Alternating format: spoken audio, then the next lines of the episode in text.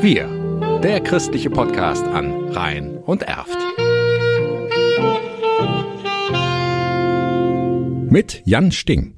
Illos tuos misericordes oculos ad nos converti. Herbert Schartmann sitzt im Chorgestühl der Kirche St. Nikolaus in Brauweiler und singt. Dort macht er ehrenamtliche Führungen. Mit der Geschichte der Kirche ist er eng verbunden. Alles fing mit einem Traum an.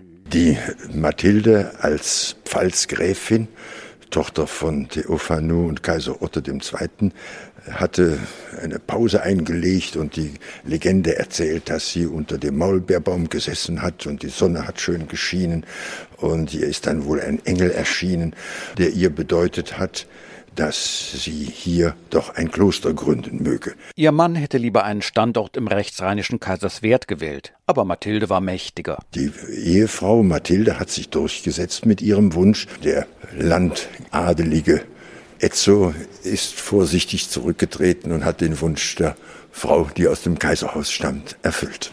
Als das Kloster der Benediktiner in Brauweiler stand, kamen auch die Pilger. Auslöser war wahrscheinlich eine Reliquie des heiligen Nikolaus. Das muss man vermuten, dass sich das so entwickelt hat.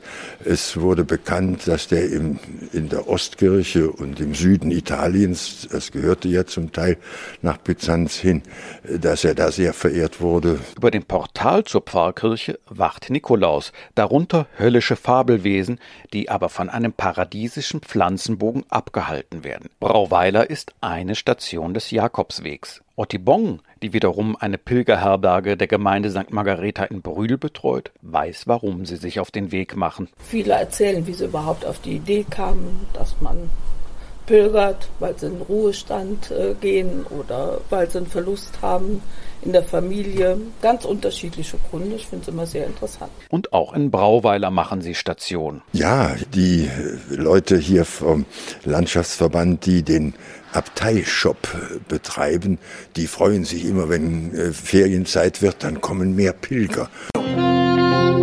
Wir, der christliche Podcast an Rhein und Erft.